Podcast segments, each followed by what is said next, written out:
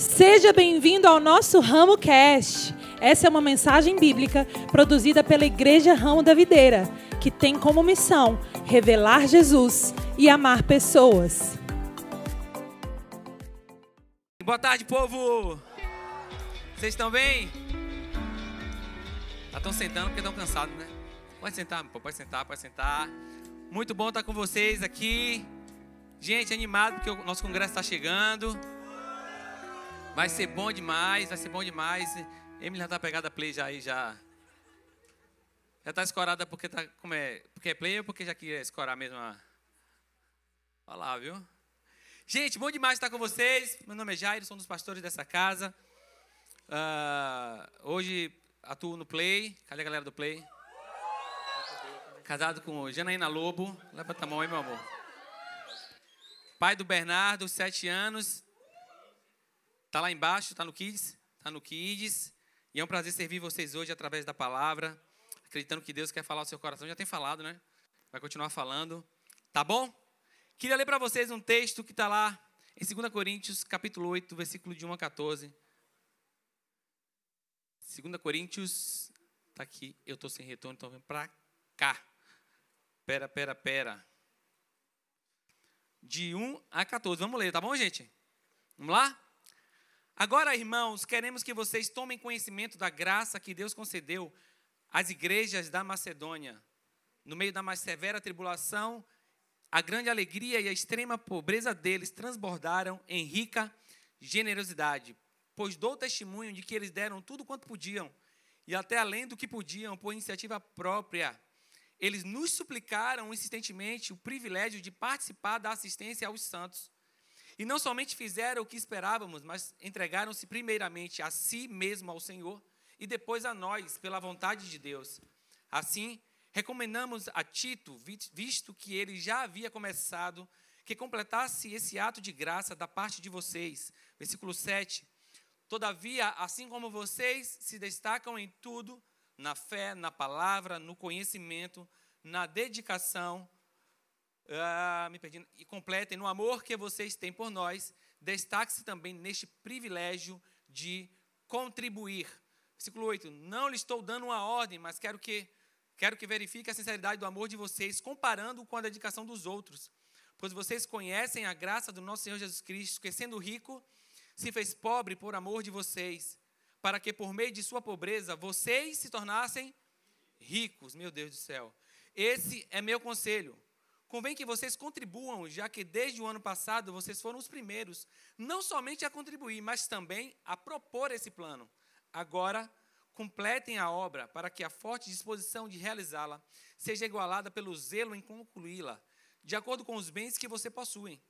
Porque se há prontidão, há contribuição aceitável de acordo com aquilo que alguém tem, e não de acordo com o que não tem. Nosso desejo não é que outros sejam aliviados, enquanto vocês são sobrecarregados, mas que haja igualdade. Versículo 14. No presente momento, a fartura de vocês suprirá a necessidade deles, para que, por sua vez, a fartura deles supra a necessidade de vocês. Então haverá.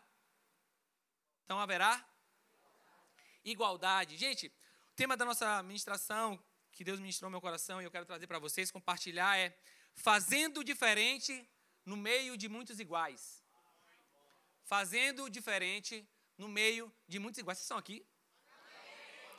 Não me deixa só não, pelo amor de Deus, eu sou carente.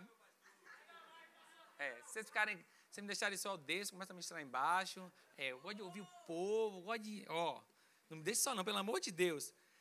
Certamente você já ouviu isso, né, que eu falei para vocês, né? Certamente você já ouviu é como fazer diferente em, em meio de muita gente igual, como pessoas têm tentado fazer diferente e por que algumas pessoas obtêm êxitos e outras não, já que é, elas sabem o que precisam ser feito. Tem muita gente fazendo muita coisa igual e os resultados são iguais. Então eu sei que eu preciso fazer diferente para ter um resultado diferente. Mas a pergunta é: então por que nem todo mundo faz? Ou quando faz, não consegue êxito e outros conseguem? Vocês poderiam me responder? Não é uma pergunta retórica, pode ir. Pode responder, arrisquem aí, vai, me dê um, arrisquem aí. Por que algumas pessoas conseguem obter êxito e outras não? Propósito? Obediência? dedicação. Vocês estão bons demais, hein? Disciplina, graça. Meu Deus do céu, fé. E se eu falasse convicção? Ajuda? Sabe, amados, eu acho, eu acho que tudo que vocês falaram, vocês estão corretos. Mas eu acho que se tudo isso não for alimentado por uma convicção, se você não tiver convicção, ainda que por um período de tempo você continue fazendo, sabendo que está certo, se você não tiver convicto, você para. Sabe? Você fala, cara, não está dando certo, então não era para ser feito. Eu vou parar. E é justamente aí que a gente encontra pessoas que começaram a fazer diferentes no meio de muitos iguais e começaram a dar certo, porque eram, eles são gerados, eles trabalham com ele, dentro deles convicções. Sabe, eles são convictos que o que ele está fazendo vai dar certo e porque eles estão fazendo vai dar certo. Deixa eu dizer, meu irmão, você precisa ter essa convicção no seu coração. Se Deus colocou algo no seu coração que está diferente de muita coisa que você está vendo, deixa eu dizer, seja convicto, comece a fazer. Ainda que no início seja difícil, ainda que no início é, é, as coisas não comecem a acontecer, não pare. Sabe o que eu vejo aqui nesse contexto que a gente acabou de ler? Pastor, por que você está falando isso? E a gente lê um contexto aí de 2 Coríntios que parece que não tem muito a ver. E eu vou te falar que tem tudo a ver. Sabe por que tem tudo a ver? A gente está falando de uma igreja que, na verdade, são igrejas da Macedônia. Não é uma igreja, são igrejas da Macedônia. Né? Filipes, Éfeso Tessalonicenses, e aí vai. Aquela galera ali era localizada em uma região. E a palavra diz que eles, em meio à sua pobreza, eles foram generosos. E a palavra diz que eles insistiram em ser generosos. Eles falaram para o apóstolo Paulo: ei, ei, ei, eu não quero ficar de fora, eu não vou ficar de fora. Tá bom, não, não está bom, quero dar mais. Agora, o parâmetro aqui, o apóstolo Paulo, ele está falando isso para a igreja de Coríntios. E a igreja de Coríntios era considerada uma igreja ah, financeiramente melhor. E a igreja de Coríntios, se você ler o texto, você percebe que ele, o texto diz assim que Coríntios, eles eram referência na fé, na palavra, sabe? Ele era referência em várias coisas. E eles tinham iniciado esse plano de, de ser generoso, de, de, de dar, de ofertar. E eles agora, por um tempo, eles começaram a recuar. E o apóstolo Paulo está trazendo, não, não, não, não, não. Vocês precisam ver a igreja de Macedônia que, em meio à sua pobreza, em meio à sua, à, à sua carência, eles foram tremendamente generosos. Sabe, Coríntios, ele tinha, é, ele tinha essa fama de ser boa na fé, de ser boa no conhecimento, de ser boa no trato, de ser bom em tudo, mas eles não tinham um parâmetro. Sabe, vou dar aqui. Você, quem conhece o Rodrigão aqui? Conhece? Levanta a mão, Rodrigo. Veio agora, sobrou tu. Você conhece, tá olhando para mim. A gente vai ver o Rodrigo jogar bola. Cadê a galera do Baba? Aí, a gente vê o Rodrigo jogar bola, mano. A gente chega lá e fala: Nossa, joga demais. Joga muito. Mas a gente não tem um parâmetro.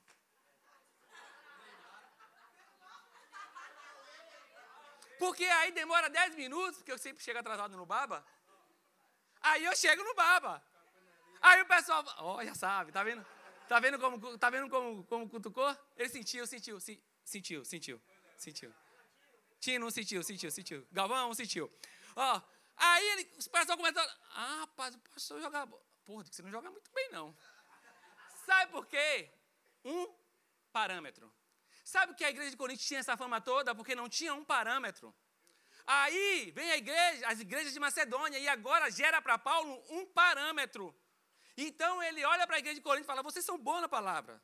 Vocês são bons na fé. Mas deixa eu dizer, em relação à generosidade, em relação a ajudar, em relação a se importar, em relação a contribuir, vocês agora têm um parâmetro. E nesse parâmetro você está distante.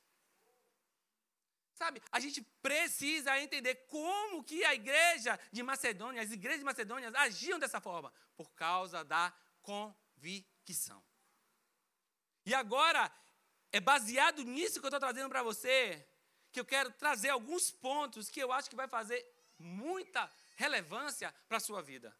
Sabe, alguns pontos que a gente vai tratar aqui que você vai perceber que, na verdade, muitas vezes seu amor é provado e você não está percebendo que está sendo provado. Porque o texto diz que agora o apóstolo Paulo ia testar, ia provar o amor de Coríntios. Sabe aquela história que a gente ama, mas a gente só ama falando? Você conhece alguém assim? Só pensa, não fala. Só pensa, pensa. Quem é, o, é um filósofo? Pensa, logo existe. Só pensa, não fala. Sabe? Ah, eu, eu amo demais, cara. Eu amo demais. Mas faz o quê? Não faz. Então o apóstolo Paulo está dizendo assim, ó, agora eu vou colocar à prova o seu amor, a sua sinceridade. Sabe o que quer dizer a palavra sinceridade? Sincera. Quando a gente compra, não sei se vocês já viram aqueles jarros, uns jarros bonitos de barro, né, pastor? E aí, é, quando o jarro ele racha, isso não está nem na administração, porque eu estou falando. O, racha, o, o, o vaso racha, o pessoal coloca cera. Aí o, o bocó que compra, não conhece, vai lá e fala, Tá bom o vaso, mas não tá, tá com cera. E eu não estou vendo que ele está rachado, que ele está partido. Sinceridade quer dizer sem cera. Posso Paulo dizendo, eu quero ver se realmente a sua vida está sem maquiagem. Sabe, amados? Então é nesse contexto que papai aqui vai trazer três pontos para você. E não chora não, bebê. Porque eu vou apertar o calo, tá? Amém? O choro é livre. Chora não. Primeiro ponto é uma mente de escassez gera falta. Uma mente de abundância gera recursos. Vou repetir para vocês: uma mente de escassez gera falta. Uma mente de abundância gera recursos. Sabe, me veio muito rápido aqui, a gente fez uma viagem para Fortaleza. Me ajuda aí, gente, para o. Amém, glória a Deus, Deus abençoe a sua vida, obrigado, eu recebo. Para o imersão, meu pastor, muito obrigado. Sabe, eu lembro lá que eu queria ir, a galera, a igreja foi, e como eu estou à frente do play, eu queria que a galera do play fosse. Logo, a galera jovem, adolescentes, é, muita dificuldade, aquele negócio, né? As provas né, da juventude da adolescência. E eu lembro que eu botei lá no grupo da gente de liderança, eu falei, gente, é, vai rolar um congresso, eu todo empolgado, né? Botar um congresso e tal, e a gente vai de avião, e vai não sei o que, a cara você tá pegando, o cara tá até se escondendo. Aí, e vai, não sei o que. Aí eu recebo um texto lá, aquele texto maravilhoso, de muita fé, sabe? Não vou não, vou assistir online. Sabe, irmão, você quer dar uma punhalada no meu coração? Não abata minha fé, não, irmão. Pelo amor de Deus. E aí eu perguntei, por que não vai, querido? Não, sabe, recurso, sem dinheiro. É, é mais confortável assistir de casa. Gente, o mais confortável não foi uma punhalada. Foram dez. Porque o evangelho não é sobre conforto. Sabe, amados, eu pensei assim, ao mesmo tempo eu lembrei da minha responsabilidade como pastor deles e falei, cara, eu preciso gerar fé no coração dessa galera. Se você não vai porque você não quer ir, eu te respeito. Mas se você não vai porque você está dizendo que você não, não pode ir, porque você não está afim de ir, ou outras possibilidades, dizer, meu irmão, a gente precisa entender que uma mente de escassez gera falta, mas uma mente de abundância gera recursos. E a gente começou a trabalhar, sabe? Vai sim, como é que vai? A gente precisa fazer o quê? A gente vai fazer isso, a gente vai vender aquilo, a gente vai fazer isso aqui, a gente vai pegar um cartão de crédito, a gente vai dividir. Gente... Meu irmão, eu sei que a gente foi com quantas pessoas? Oito, nove pessoas. Para que eu ia sozinho. Sabe, mas a gente precisa entender que uma mente de escassez vai gerar falta. Me explica, me explica, 2 Coríntios capítulo 8, versículo 2. No meio da mais severa tribulação, a grande alegria e extrema pobreza deles transbordaram em rica generosidade. Me explica como alguém em extrema pobreza pode transbordar em rica generosidade. Me explica. Me faz um cálculo aqui, uma fórmula aqui matemática, me explica. Se tem aí, me explica agora. Pode falar. Levanta a mão e me explica, vai. Não tem explicação, querido. Me explica como 5 mil homens, mulheres e crianças foram alimentados por um jovem que ousou falar: ei, ei, ei, o que eu tenho em meio à multidão é pobreza. Mas deixa eu dizer, o que eu tenho vai ser semente. Sabe, amados? Aos olhos das pessoas era pobreza, aos olhos daquele jovem era oportunidade. Você precisa entender, talvez o cenário mostrasse pobreza, mas no coração daquele menino, que até hoje a gente fala sobre ele, era uma rica oportunidade. Ei, ei, ei, o meu coração é abundante, irmão. Sabe? Porque pobre, ser pobre é uma situação, pobreza é uma condição. Você pode ser pobre, você pode ser o maior rico milionário e viver em uma condição de pobreza. Sim ou não? Sabe, amados, porque pobreza não está relacionada a quanto você tem na sua conta bancária, mas a condição que você subjuga, que você se coloca. Aquela igreja de Macedônia, elas eram pobres, mas elas não aceitaram o fato de estar na pobreza. Ah, pastor, o que você está dizendo com isso? Talvez eu esteja diante de pessoas pobres. Sim. Mas deixa eu te dizer uma coisa, irmão. Quem lhe disse que a vontade de Deus é que você caminhe na pobreza? Quem lhe disse? Cuidado com o evangelho que sustenta você com migalhas e que escraviza a sua vida ao invés de te libertar. Sabe, uma mente de abundância gera recursos. Ah, pastor, teologia da prosperidade. Então eu vou liberar sobre vocês miséria, quer? Pai, em nome de Jesus, receba agora miséria. É isso que vocês querem? Porque a gente tem esse. A gente tem. Não, a gente tem. Eu sei que aqui tem tico no teco aí pensando. Ah, já vai falar de dinheiro, já vai falar de prosperidade. Eu não gosto. Mas quando a gente quer liberar miséria, ninguém quer. Sabe, irmão? Porque quando você entender a, o significado da palavra prosperidade, aí você nunca mais vai falar isso. Porque prosperidade quer dizer liberado para. Abençoado quer dizer liberado para prosperar. Então, quando eu falo abençoado, eu estou dizendo para você, ei, filho, você é liberado para prosperar. Sabe, a gente, a gente fecha a nossa mente pensando que o evangelho é aquele voto de pobreza. E sabe por que no meio da gente ainda tem muita gente pobre? Talvez porque os seus recursos que Deus te deu e chega até a sua mão, você não tem conseguido compartilhar. E aí, como você não consegue compartilhar porque você é avarento, você fala, não, evangelho é isso mesmo. É todo mundo na pobreza. Não, não, não. Talvez passe por você. E você não está dando o que deveria dar. Não está entregando o que deveria entregar. Irmão, a gente precisa entender uma coisa: evangelho não é sobre uma condição de pobreza, porque Deus ama o pobre, mas odeia a pobreza. Deus ama o pobre. Ama tanto o pobre que quer que ele deixe de ser pobre. Porque essa história de amar o pobre e falar, não, continue pobre. Isso não é amor. Eu amo tanto o pobre que eu quero que ele deixe de ser pobre. Vocês estão comigo? Eu estou com raiva, não. Estou com raiva, não. Vamos lá, vamos lá, querido. Em nome de Jesus Cristo.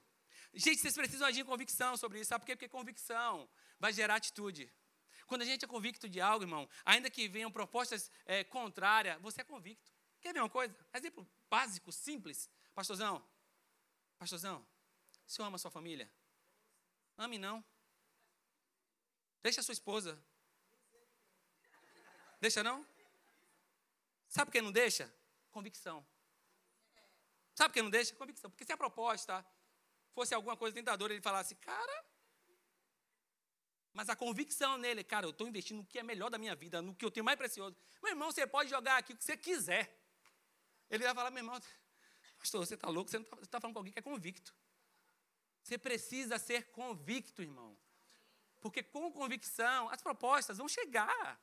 Boas ou ruins, elas vão chegar. Mas quando você é convicto, meu irmão, até para você sair desse momento difícil, às vezes tentador, é mais fácil. Eu nunca vi, irmão. Já falei aqui 50 mil vezes. Querer pegar, querer pegar passarinho e dizer show. Não vai pegar, irmão. Não vai pegar. Estão comigo? Amém. Segundo ponto. Faça a diferença com o que tem, não com o que pode ter. Sabe? Faça a diferença com o que você tem, não com o que você pode ter, irmão. Gente do céu, sabe aquela pessoa que fala assim: no dia que eu ganhar na Mega Sena. Conhece não? Vou olhar para ela, você olha para mim, olha para mim. Olha para mim, todo mundo olha para mim, eu olho para ela. Sabe, deixa eu beber uma água aqui. correndo risco, né? Sério, né? Sabe, amados, faça a diferença com o que você tem, não com o que você pode ter. Um dos maiores problemas é que queremos ser o que não somos, dar o que não temos, fazer o que não sabemos e viver uma vida que não é nossa. Esse é o nosso maior problema às vezes. Sabe, você quer viver uma vida que ainda não é sua. Que tal você começar a fazer com o que você já tem? Que tal você começar a ser generoso com o que já está em sua mão? Que tal você começar a, a, a ajudar alguém, a, a, pensar nos outros com o que já está disponível para você? A gente fica viajando, conjecturando, quando a gente tiver algo que a gente não tem. Não, não agora você tem algo. Ei, eu estou falando de, de igrejas que deram em meio à pobreza. Se deram é porque tinham algo. Porque ninguém dá nada. Porque zero vezes zero Em meio à pobreza, eles tinham algo para dar, e o que eles tinham, eles deram. Provavelmente você tem algo, comece com algo. Olha o que 2 Coríntios 8, 12 vai dizer. Porque se há prontidão, presta atenção, gente. Se há prontidão, eu lembrei muito desse versículo, eu lembrei muito do pastor Jéssica. Ele tem essas, essas, essas frases, né? Porque se há prontidão, há contribuição. É aceitável de acordo com aquilo que alguém e não de acordo com. Ei, Deus não está esperando que você dê o que você não tem, irmão. Deus está esperando que você use o que você já tem em suas mãos. Ah, pastor, não tenho recurso financeiro. Quem disse para você que eu estou falando só de recurso financeiro? Quem lhe disse que eu estou falando só de dinheiro?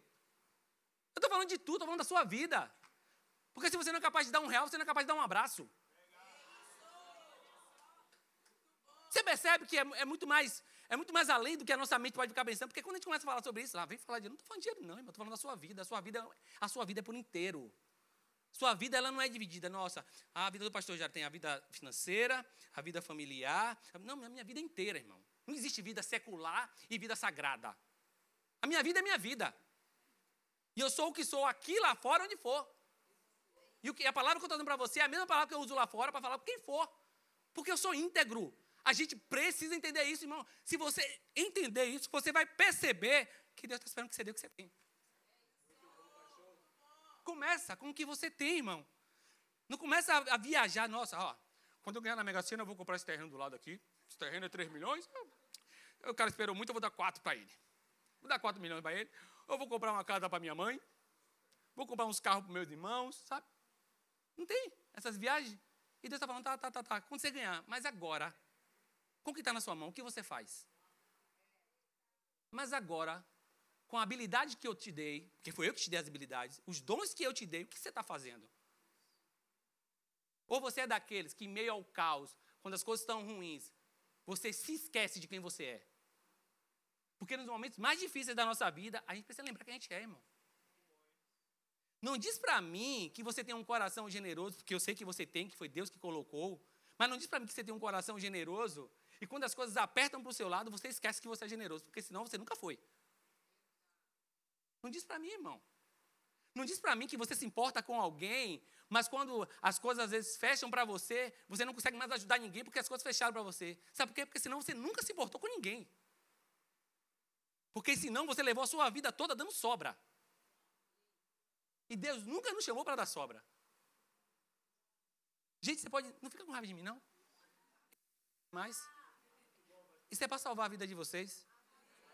Fica não. Como dizem os, padres, né? Palavra da salvação. Palavra da salvação, irmão. Olha o que 2 Coríntios 8, 13. Gente, olha o que 2 Coríntios. O apóstolo Paulo é demais. Olha o que ele vai dizer. Nosso desejo não é que os outros sejam aliviados enquanto vocês são sobrecarregados, mas que haja igualdade. Sabe, o apóstolo Paulo está preocupado em que haja igualdade, irmão. Ele está dizendo: peraí, peraí. Quer dizer que uns contribuem sem ter, e você que tem, não contribui? E os que contribuem sem ter, dá com alegria, querendo dar mais, e você que tem, poderia estar ajudando, querendo dar sobra ou não dá. Ei, ei, ei, irmão. O apóstolo Paulo está falando assim: ei, tem que ter saúde. E se você continuar lendo o texto, vai dizer: porque haverá um tempo que os que estão dando poderá não ter, e esses agora vão ser supridos pelos que não estão dando. Sabe que, sabe que Deus está falando através do apóstolo Paulo aqui, meu irmão? A preocupação de Deus é que você não fique na inércia, que você faça alguma coisa, contribua, seja com o que for, mas, não perceba, mas perceba que Deus não quer que você seja um parasita espiritual. Vocês estão comigo? Sabe, mas a gente precisa entender, só vai haver igualdade no nosso meio, só haverá igualdade no nosso meio. Quando você entender que existe uma parte, uma parcela a ser feita por você. E hoje, ela não é comparada com o seu irmão do lado, da esquerda, do lado da direita, ou da frente ou de trás. Ela é comparada com você. O que você pode estar fazendo? Ou o que você está fazendo com o que você tem hoje? Você pode olhar para a sua vida e falar: Deus, obrigado. Porque tudo que eu tenho e tudo que eu sou tem servido ao Senhor.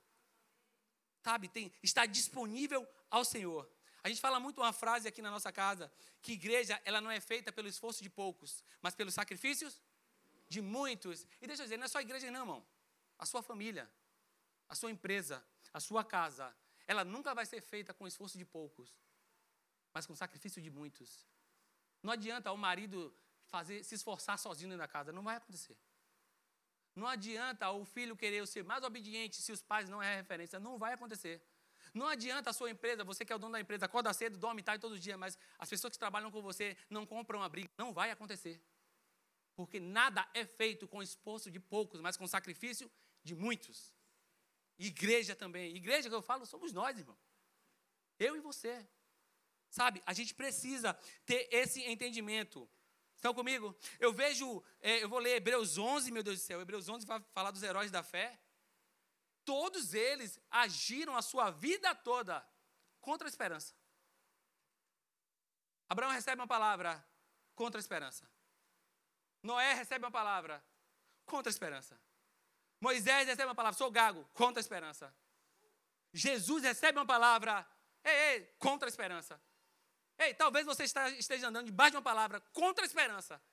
Mas você precisa entender que Deus está contando com o que você tem, a palavra que Ele liberou sobre a sua vida aconteça.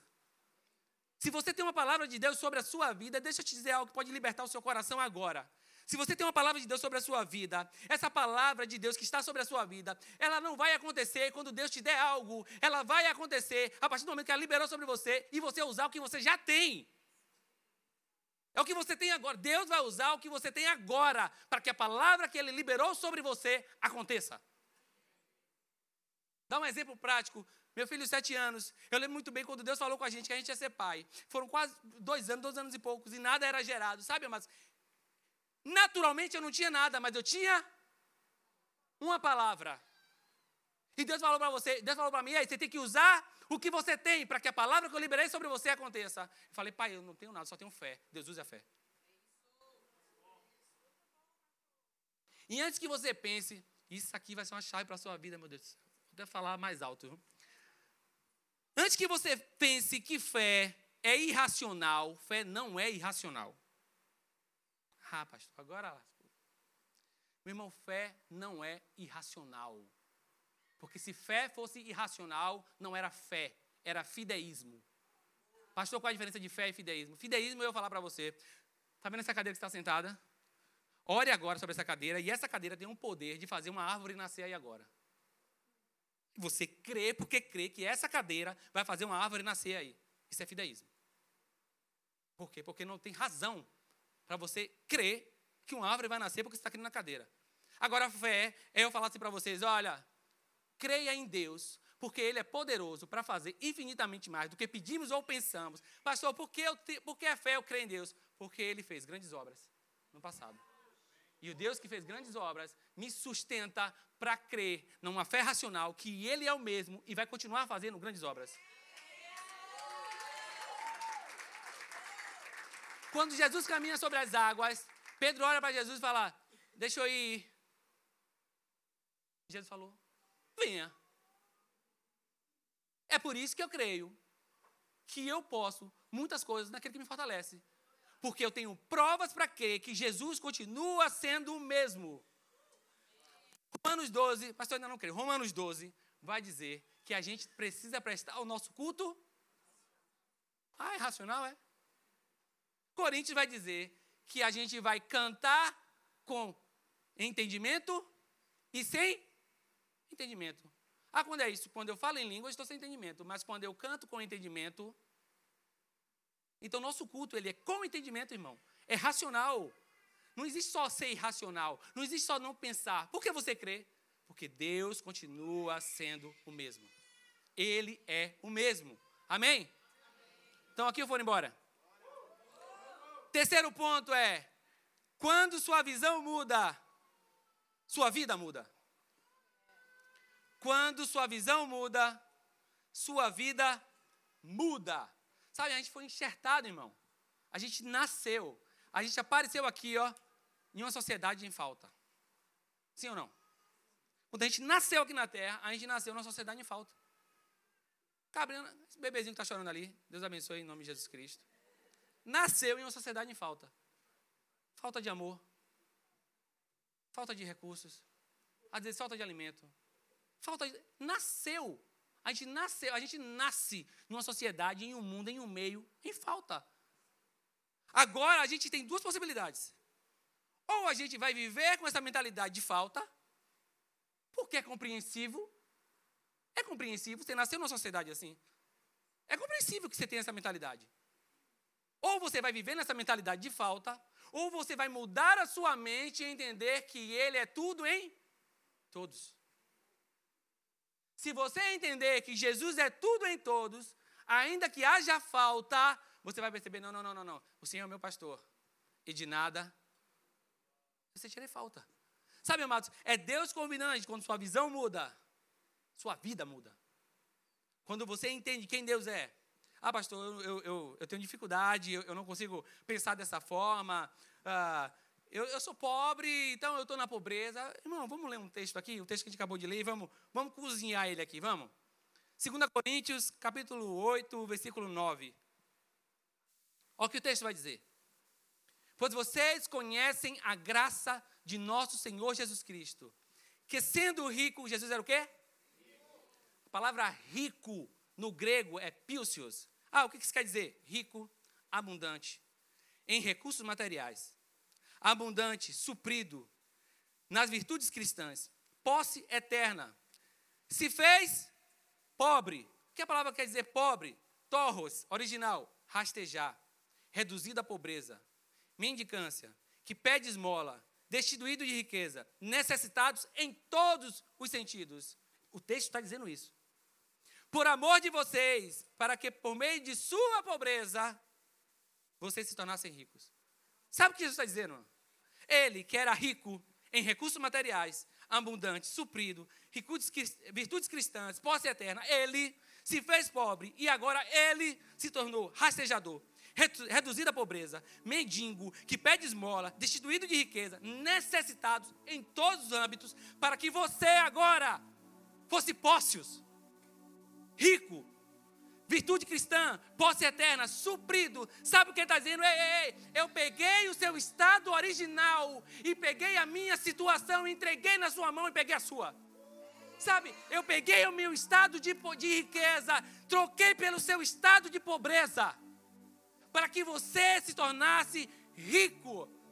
Pobre é uma situação, pobreza é uma condição. Você pode estar pobre agora, mas Deus não quer que você continue na condição de pobreza, porque a Bíblia está dizendo que Ele se fez pobre para que você se tornasse rico.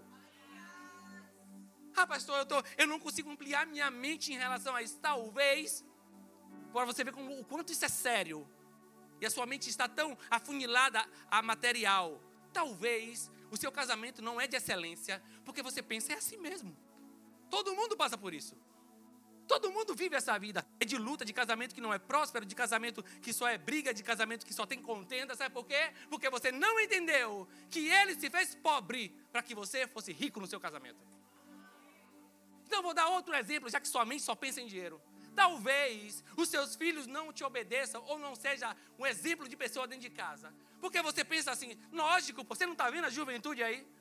Pais não obedecem, filhos não obedecem aos pais, pais não têm autoridade sobre os filhos. É normal que meu filho se comporte assim. E Deus está dizendo: ei, você está pensando assim, porque você não consegue mudar a sua mente, porque eu me fiz pobre para que você fosse rico e seus filhos entendessem que riqueza mesmo é ele caminhar no Senhor e começar a obedecer os seus pais e honrar os seus pais. Sabe, mas eu não sei se você está entendendo, mas quando Deus te fez rico e pegou a sua pobreza, Ele mudou toda a sua vida. Ele mudou todas as áreas da sua vida. Ele mudou todos os âmbitos da sua vida, seja qual for, deixa eu dizer, Ele quer que você seja rico porque pobre, ele já assumiu o seu lugar. Fica de pé, por favor.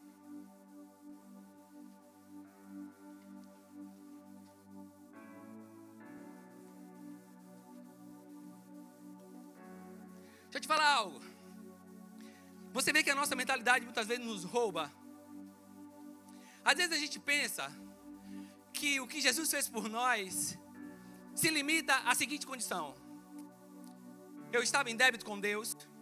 Eu era um pecador e os meus pecados estavam me condenando à morte.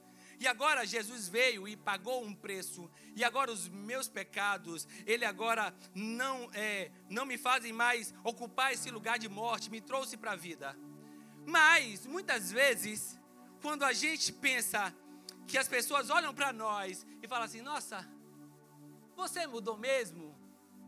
Porque eu lembro o que você fez. Porque eu lembro qual é o seu passado. Porque eu lembro o que você estava fazendo lá atrás e agora você quer dizer para mim que você não faz mais? Sabe o que ele faz, irmão? É igual quando a gente vai fazer uma entrevista para um emprego e a galera lá do emprego, a galera do RH, pede o, o antecedentes criminais, né? E lá, por mais que você seja solto, por mais que você seja liberado, quando você vai fazer a sua entrevista, está lá.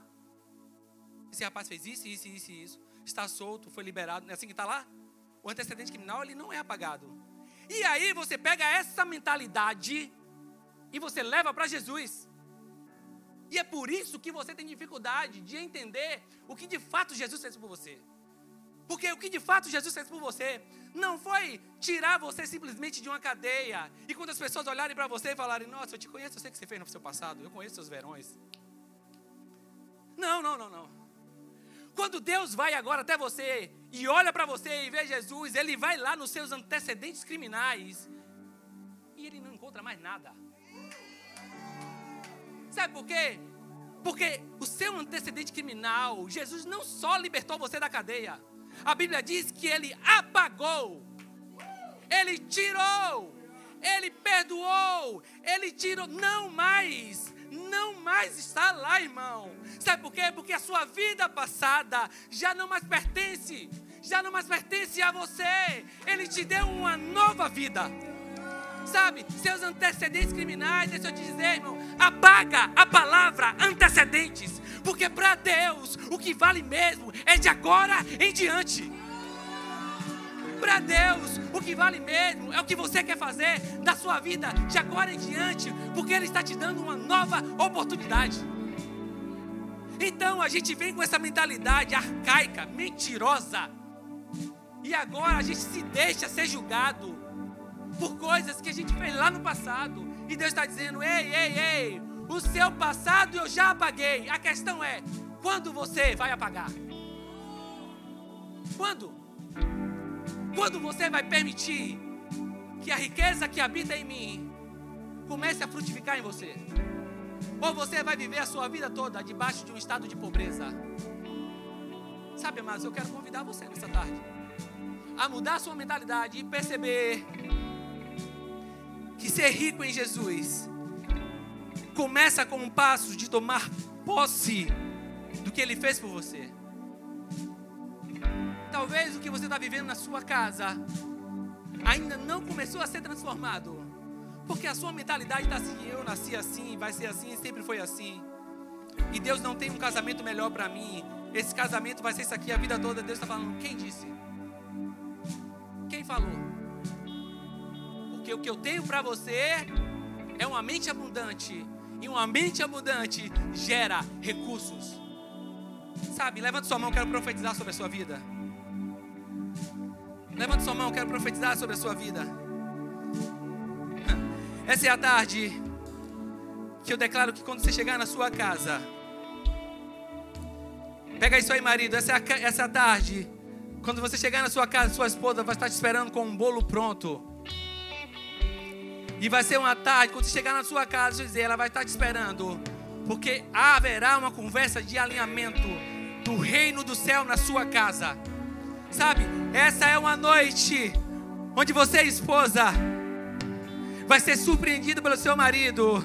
E ele vai perceber o quanto ele não tem te amado. E ele precisa depositar amor na sua vida.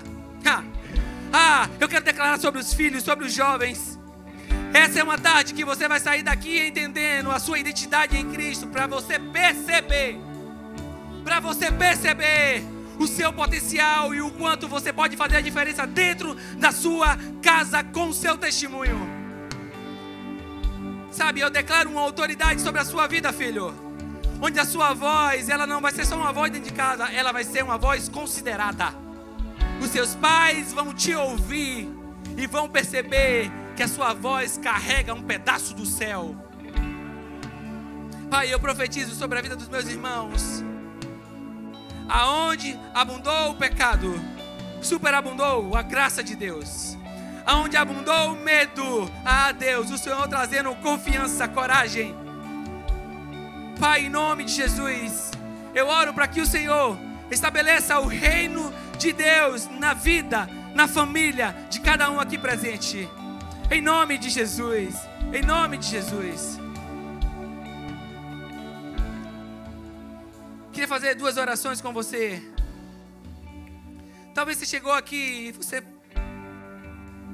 precisa se entregar àquele que te chamou de verdade. Sabe, você chegou aqui com uma carência, uma necessidade que você não sabe o nome que pode suprir. Mas você chegou aqui, de tudo que você ouviu, você percebeu. Agora eu encontrei um nome que pode mudar a minha vida. Que pode me dar tudo que eu tanto busquei em todo tempo e nunca achei.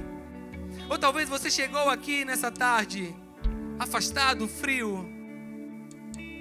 Sabe, não queria mais saber de estar por aqui, porque você achava que isso aqui para você já era. Mas o fato é que Deus te trouxe aqui porque Ele quer restaurar a sua vida, porque Ele quer estabelecer um recomeço para você nessa tarde. Eu queria fazer duas orações e eu queria que a igreja orasse comigo. A primeira oração, ore comigo, por favor, Pai. Nessa tarde, eu entrego a minha vida, eu entrego a minha vida e tudo que sou em tuas mãos eu recebo o teu perdão. E eu entendi que o Senhor se fez pobre para que eu fosse rico.